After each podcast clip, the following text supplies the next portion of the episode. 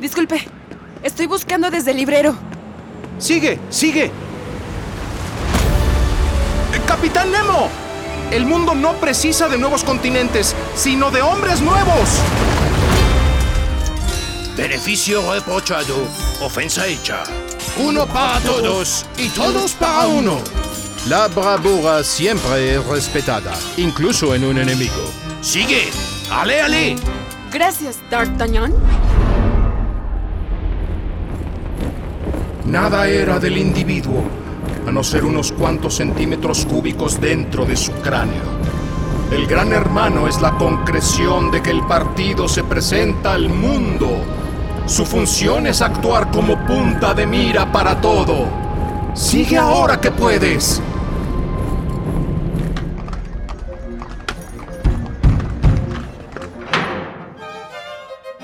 Divide tu día en partes y a cada una asígnale una tarea, sin dejar un cuarto de hora, diez minutos ni cinco siquiera sin algo que hacer.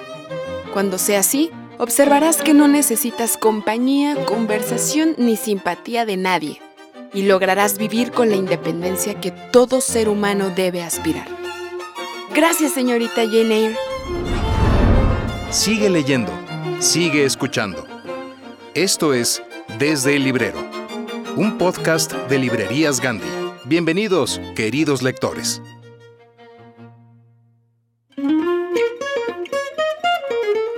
Hola queridos lectores, ¿qué tal?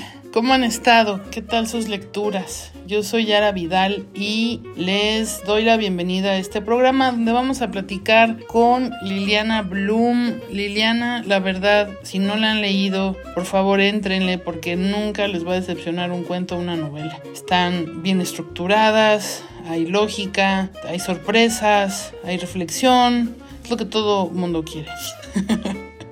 de una buena lectura. Y José Luis Treva platicó con ella sobre un descuido cósmico. Es una antología de cuentos que eh, acaba de publicar en Planeta. Y pues bueno, ya, ya verán de qué va. Vamos a hablar también, vamos, bueno, las recomendaciones de nuestras novedades y también los horrores de redactores para que por favor dejemos de ser el oso. Y bueno, sigamos repasando lo que deberíamos de utilizar para hablar y escribir. De nuestra amiga Mariana Aguilar y nuestra, pues nuestra mano derecha para hacer todo el contenido de, Lemas, Más Cultura, el podcast, todo. Santa Mariana, que Dios y el Espíritu Santo siempre la cuiden de todas nuestras burradas. Y les traemos además nuestra sátira dedicada a un encuentro amoroso en las batallas del desierto. Les agradezco que nos acompañen y comenzamos. Desde el librero presenta Horrores de redactores.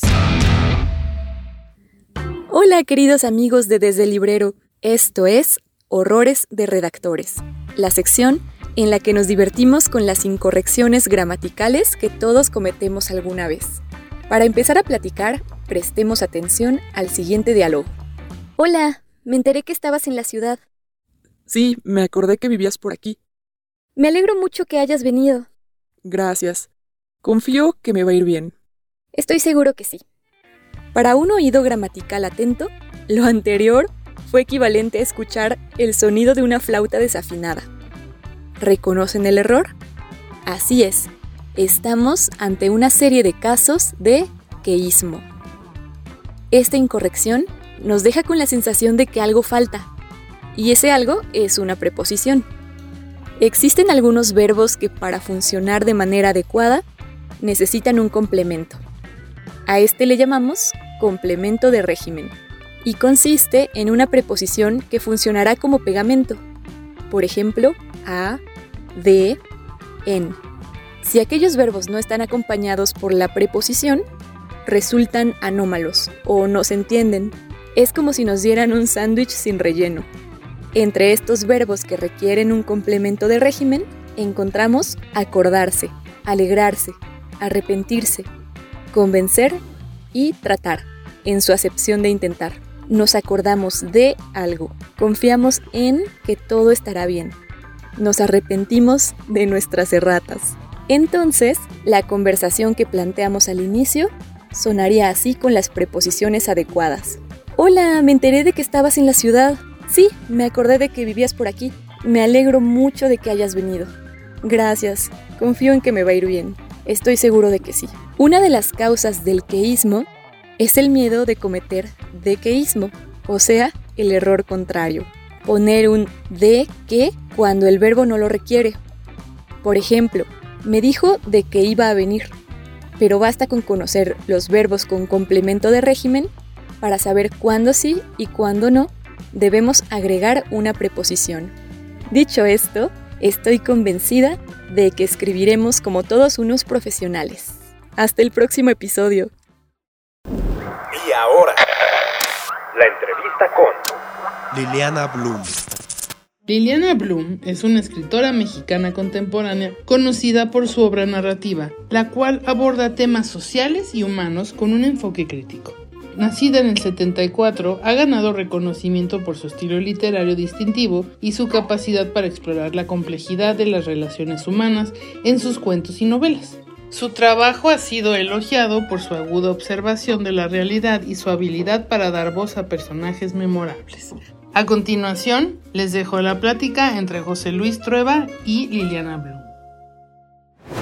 Miren, está con nosotros Liliana Bloom. Esto a mí me salta el ombligo de alegría. Y déjenme decir, porque no solo porque soy fan de Liliana, eso es un asunto realmente, pues, pues, pues intrascendente. Lo verdaderamente trascendente es que acabo de leer el que yo creo, bueno, es más, les juego una lana, la lana que quieran. Bueno, siempre y cuando llegue a mis capacidades, porque luego hay gente que sí se pasa. Este es el mejor libro de cuentos de este año. Punto. Se las juego a que es el mejor libro de cuentos. No tienen una, una idea, todavía no sé muy bien qué debo de decir. Debo decir que no lo pude soltar. Debo decir que me eché una tarde delirante con el libro. Pero lo que todavía no sé si debo de hacer, qué debo de hacer si me debo de reír o me debo de ir a meter abajo de mi cama asustado. Eso es lo que vamos a enterarnos, entre otras muchas cosas. Y Liliana me dirá si me debo de ir abajo de mi cama o nada más me río.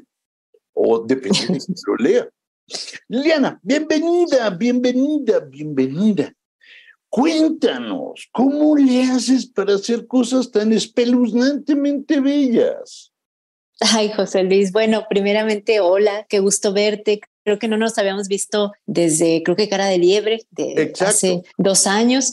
Y bueno, yo encantada de estar acá. ¿Cómo le hago para hacer algo espeluznante? Pues tengo una mente medio oscura, eh, pero con este libro decidí divertirme desde, durante el proceso de escritura me moría de risa por hacer de maldades a mis personajes y además pues también hice varios casos de justicia poética porque a veces tomo personajes de mi realidad y los meto en el libro. Entonces por ahí maté a algunas personas que pues creo que se lo merecían un poco, como ese mentado camarón, por ejemplo. Eh, sí, ese fue mi maestro de, de secundaria y lo que dice, sí, sí, sí, y yo creo que pasamos cientos de niñas, porque además era una escuela de monjas, pasamos por sus manos cientos de niñas y, y por ejemplo, pues era una época, José Luis, a finales de los ochentas, donde pues esa era la realidad y ni se nos ocurría quejarnos con los papás, ni con las monjas, ni con nadie, solamente tratábamos de que no nos tocara el fulano, ¿no? Y ahora que tengo casi 50 y veo hacia atrás, digo, ¿qué HDP, ¿no? De, del tipo, entonces decido que aquí en este libro muere. Le va mal. Perfecto. Le va mal. estoy de acuerdo con todos los que se mueren. Pero hay algo que me sorprendió mucho, mucho, mucho, mucho. Hay una, voy a, voy a decirlo como me sale, luego tú ya me corriges. Hay una suerte de ingenuidad en tus personajes. El ama de casa del primer cuento e, es una mujer, pues casi ingenua. Vamos, se pregunta si en Durango hay bibliotecas donde puede encontrar libros para hacer vudú. Perdón, yo me haría la misma pregunta. Y es que es, que es, que es Durango, o sea, no puedes dar por descontado que hay librerías. Y sí hay una a la que va ella, que tiene unas escaleras, o sea que ahí si no tienes buena condición, este, no llegas. Eh, pero fíjate, José Luis, es ingenuo o se hace, ¿no? Porque ella nos está contando qué pasó.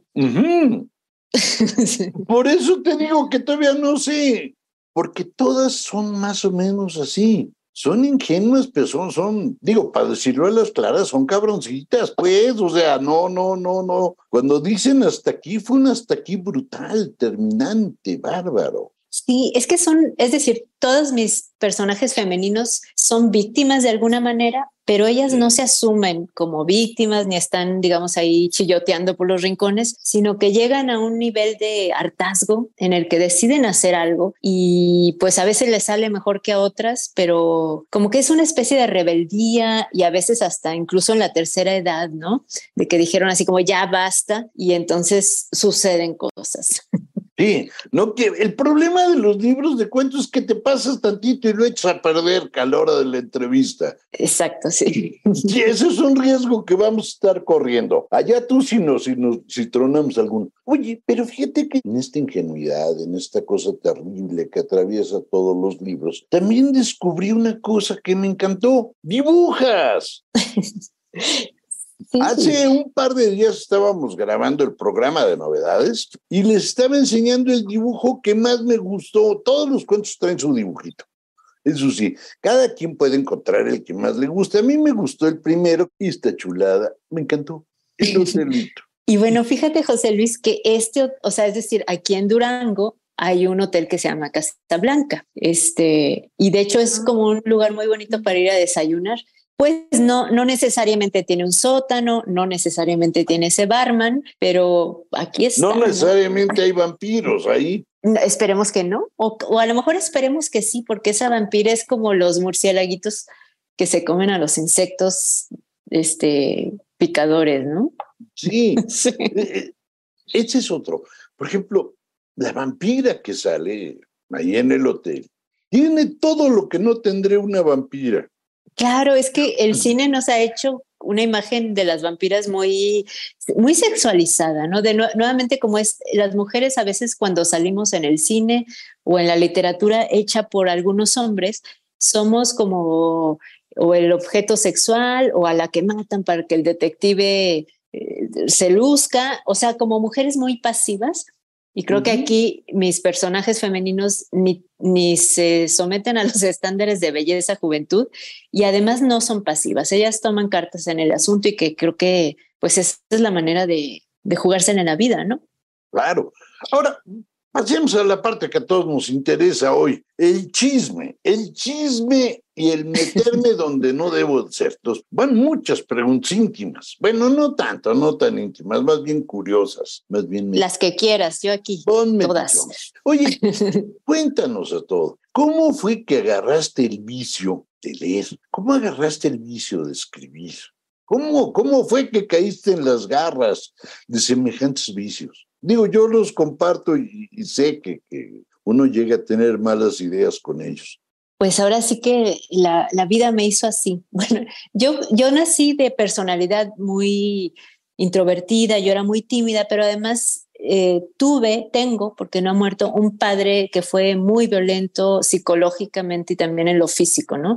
Golpes, tiro por viaje, gritos. Entonces, yo era como un animalito este, bastante asustadizo y además por su trabajo nos movimos de ciudad muchas veces cuando yo era niña. Entonces, pues apenas tenía una amiguita en Aguascalientes y ya nos estábamos mudando a otro lado. Entonces yo era muy sola, muy solitaria. Y pues finalmente ahí estaban los refugios, o sea, como refugio los libros, que en ese entonces no había libros como hechos especialmente para niños, digo, fuera de los cuentos de hadas. Entonces de repente caía en mis manos El vampiro de la colonia Roma, tiburón, lo que sea, yo leía eh, la Biblia para niños y al mismo tiempo yo jugaba mucho con mis animales de peluche y así nunca fui de muñecas, o sea, a mí esto de la Barbie así como de, ah", este, pero para mí eran los animales de peluche y yo recuerdo que construía historias muy dramáticas, así como las de Remy, así como de puras lágrimas y duraban días, o sea, les daba continuidad. Entonces ahora viendo hacia atrás veo que pues desde siempre entendí el mundo a través de las historias.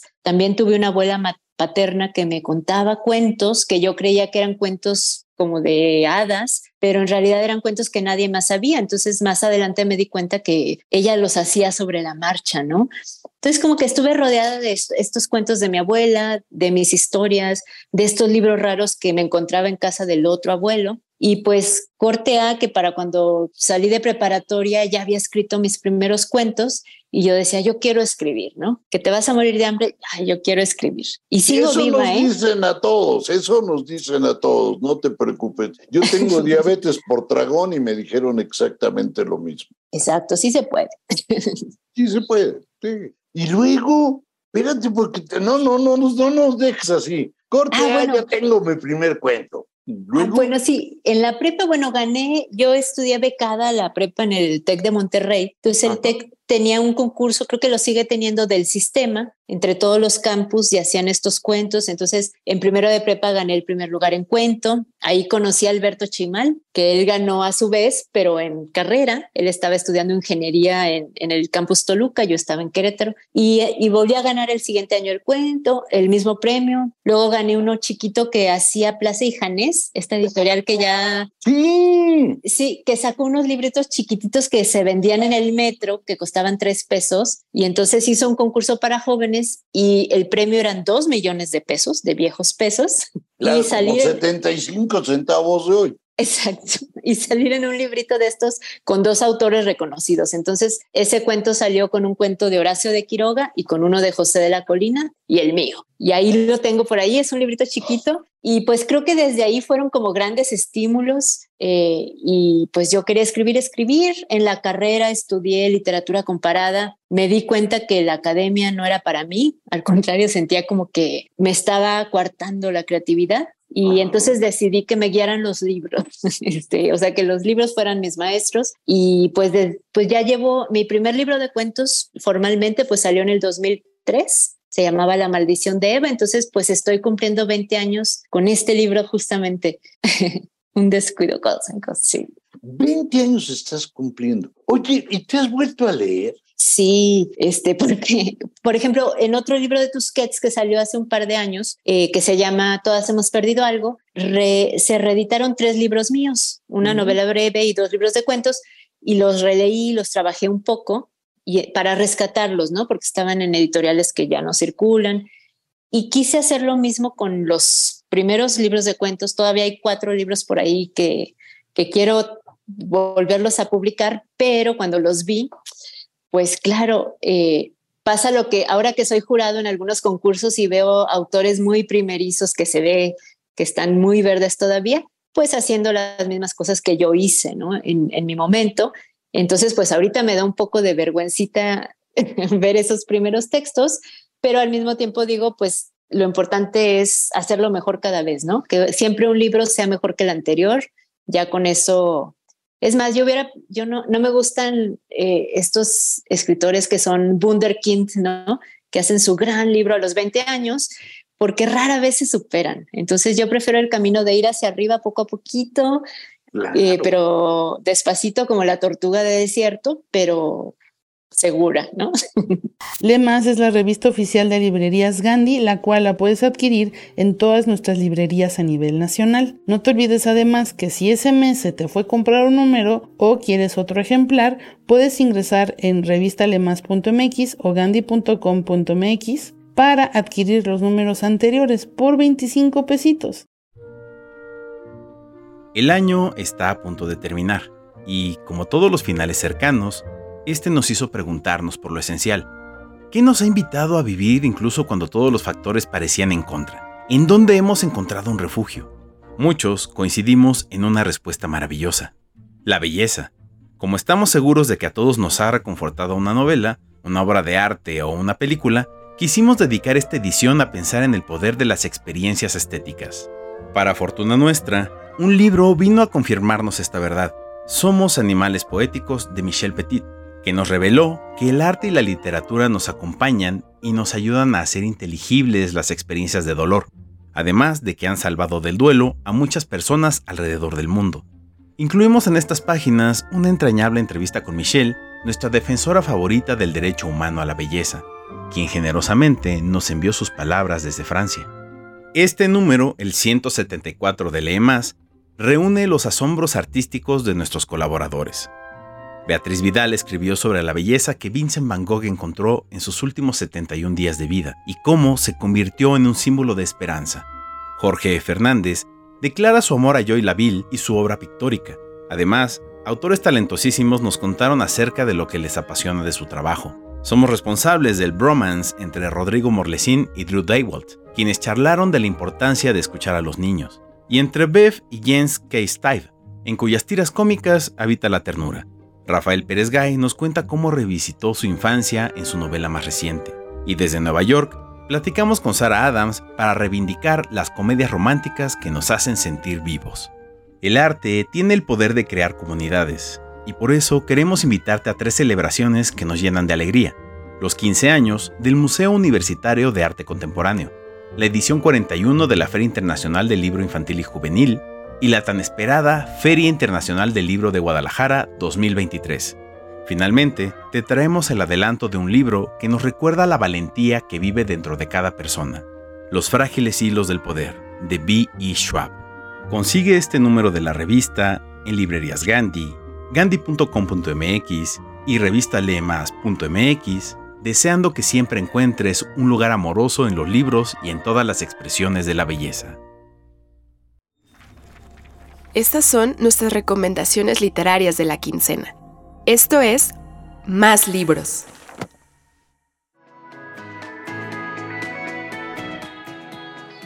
Hola, bienvenidos a la sección de novedades. Hoy tenemos cuatro libros maravillosos. Comenzaremos con Manifiesto sobre cómo no rendirse, de Bernardine Evaristo.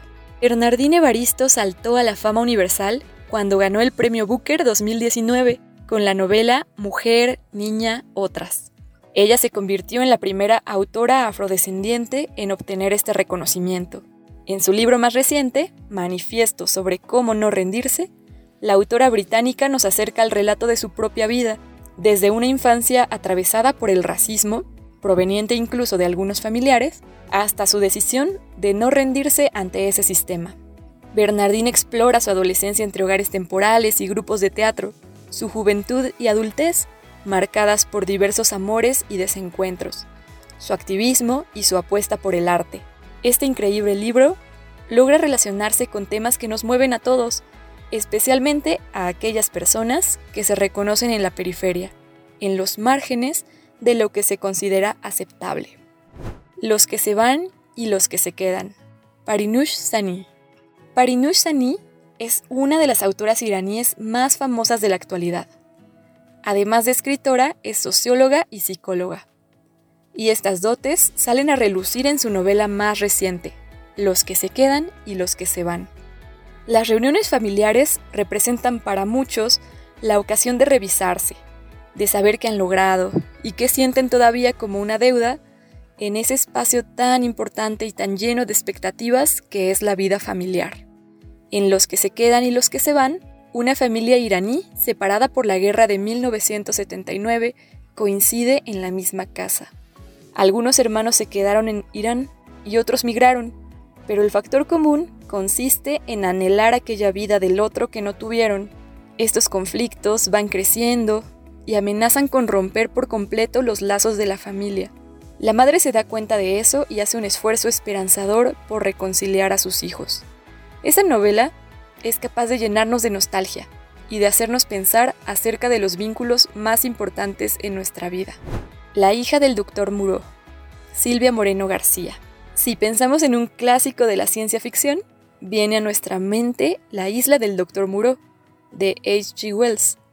En ese libro, el Dr. Moreau realiza experimentos relacionados con la creación de humanoides, con características animales, que lo obedecen ciegamente. La escritora mexicana Silvia Moreno García revisitó esta obra para crear su novela La hija del Dr. Moreau. La autora trasladó este universo con seres híbridos a la península de Yucatán durante el siglo XIX y aborda una trama parecida, pero desde la perspectiva de Carlota Muró, la hija de este genio. Algo muy valioso de este libro es que se toma el tiempo de mostrar el conflicto que la colonización europea provocó en esta región. Si les gusta la ciencia ficción y también la historia, esta es una buena opción de lectura. Mis días en la librería Morisaki, de Satoshi Yagisawa. Esta última novela que recomendaremos nos lleva hasta el barrio Jimbocho, en Tokio, un paraíso para los amantes de las librerías de segunda mano. Tatako es una chica de 25 años que comienza a experimentar de qué se trata la vida adulta. Está sola en Tokio cuando vive una ruptura que la sume en la depresión. Su novio, con el que lleva un año, le anuncia como si nada que se va a casar con otra mujer. Esto lleva a Tatako a renunciar a su trabajo y pasar los días durmiendo. Quebrada, deprimida y desencantada de todo, su tío le ofrece un hogar en la librería de su bisabuelo, la librería Morisaki. En este espacio, Tatako se reconstruye. Vuelve a conectar con la literatura japonesa, pero también con su familia y con ella misma. Mis días en la librería Morisaki es un homenaje a los libros y a la ficción. Se trata de la primera obra publicada del japonés Satoshi Yagisawa y se ha convertido en un superventas gracias a que resulta entrañable. Estas son las novedades que trajimos para ustedes. Entonces, que siga la lectura. Hoy, en Breviario Cultural, te presentamos Las batallas en el desierto. El día de hoy les venimos a leer una apasionada declaración de amor que encontramos tirada afuera de una escuela primaria. Y dice así. Amada Mariana, tengo que confesarte algo. Puede que te sorprenda, pero es algo que necesito sacar. Porque siento como si lo trajera atorado en la garganta como uno de esos dulces que como con Jim mientras jugamos a la hora del recreo. Esta mañana estaba en la clase de matemáticas cuando una idea loquísima se me vino a la cabeza. Y es de que esa tarde que fui a jugar con Jim a su casa, las películas de Pedro Infante no han vuelto a ser las mismas. Debo decirte que sé que esto es una guerra perdida y que no hay ni una mínima esperanza, pero debo sacar todos estos sentimientos. Mariana, debo decirte que me he enamorado de ti, a pesar de toda lógica. Aunque sé que si mis padres se enteran, posiblemente me manden al psiquiatra o a confesarme en la iglesia. Quizá esta decisión haga que me expulsen o me saquen de la escuela, pero no me importa. Le voy a pedir permiso al maestro para que me deje ir al baño pero en realidad voy a escaparme a la casa de Jim para poder decirte todo esto. Puede que no lo entiendas. Ni yo puedo entender todos estos sentimientos que se amontonan en mi estómago como si fueran mariposas revoloteando, pero sé que si no lo hago, voy a terminar vomitando y todos se reirán de mí. Decidí escribir estas palabras porque sé que cuando te tenga enfrente no sabré qué hacer, si probar bocado o devorarlo todo para halagarte. Espero que nadie se dé cuenta, en especial Jim. Y si lo hacen, entiendan que querer a alguien no es pecado. El amor está bien, lo único demoníaco es el odio. O al menos eso me digo para poder ir a verte. Te imagino sentada en el sofá, con tu kimono entreabierto para dejar ver tu rodilla y muslos. Luego escucharás el timbre y te levantas a abrirme. Entonces yo te empiezo a decir todo lo que he estado sintiendo mientras escribo esta carta. La verdad es que no sé bien a bien lo que diré. Solo estoy seguro que llegaré a ti y te diré ese poema que escribí el otro día para ti y que dice, Por alto que esté el cielo en el mundo, por hondo que sea el mar profundo, no habrá una barrera en el mundo que mi amor profundo no rompa por ti. Y ese amor profundo se volverá un libro y luego una canción de rock. Pero por ahora solo son sentimientos de un niño de 8 años que se ha enamorado de la mamá de su amigo y eso se siente como las batallas en el desierto. Mariana, en pocas palabras, me he salido de la escuela para declararte mi amor. Mariana, te amo. Atentamente, Carlos, el amigo de Jim. ¿Quieren saber qué pasa después de la declaración de amor de Carlitos? vengan a Gandhi por las batallas en el desierto. Espero que haya sido de su agrado. Recuerden todas las plataformas que tenemos dedicadas a su lectura. Toda la hemeroteca de la revista Lemas, la revista oficial de librerías Gandhi, la encuentran en revistalemas.mx. En este sitio tienen más de 170 revistas tienen especial de niños, tienen especial de jóvenes, encuentran la revista de este mes y como ya les he dicho en otras ocasiones, somos unos Looney Tunes porque les dejamos la revista totalmente gratis en línea y en físico solo cuesta 25 pesitos. La encuentran en todas las librerías a nivel nacional, en más de 50 tiendas y en gandhi.com.mx se las podemos mandar hasta su casa, hasta África. Si están escuchándome en África o en Argentina, pídanla y me dicen ahí. Este, si no les llegó, pero obviamente les va a llegar porque pues igual como en dos semanas, no lo sé, porque es un envío bastante lejano, pero de que está disponible en todo el mundo, está disponible en todo el mundo desde 1996, gandhi.com.mx nos envía sus libros y todo lo que pidamos por ahí. Em, también tienen los podcasts ya semanales, que es ya, este es nuestro tercer programa que dividimos en dos capítulos y creo que está funcionando bien, espero que sea de su agrado. Califíquenos por favor en la plataforma donde nos están escuchando, que aparentemente nos oyen más en Apple Podcast que en Spotify, o sea, ahí se van, pero bueno, pues los que sean más de Apple, pongan ahí sus estrellitas, sus comentarios y no olviden seguirnos, por favor, en nuestras redes sociales, arroba revista en Instagram, en X y en TikTok como revista.lemas. En Facebook es Más Cultura de Librerías Gandhi, nuestro sitio máscultura.mx, donde diario subimos notas, reseñas, recomendaciones, carteleras, eventos y también el canal de YouTube Revístale más de Librerías Gandhi, donde les va a encantar. Diario hay en vivos, el programa semanal de novedades los miércoles con José Luis Trovalara, que se hace desde la librería de Miguel Ángel de Quevedo. Y cada dos jueves tenemos el programa de Oscar de la Borbolla y José Luis Trueba, más libros más libres. Entonces, espero que sea todo de su agrado. Eh, déjanos sus comentarios, sus agradecimientos, sus eh, quejas también, por supuesto. No todo es color de rosa, pero para eso tenemos a los libros. Para sacarnos de esta realidad y crearnos otras realidades donde hay menos caos. Bueno, a mí me gusta leer libros que hay menos caos, la verdad. Donde ya se arreglaron el caos, donde llegó un Deux Ex Máquina y todo el problema y el protagonista salió adelante. En fin, les mando un abrazo. Nos escuchamos la siguiente semana. Gracias.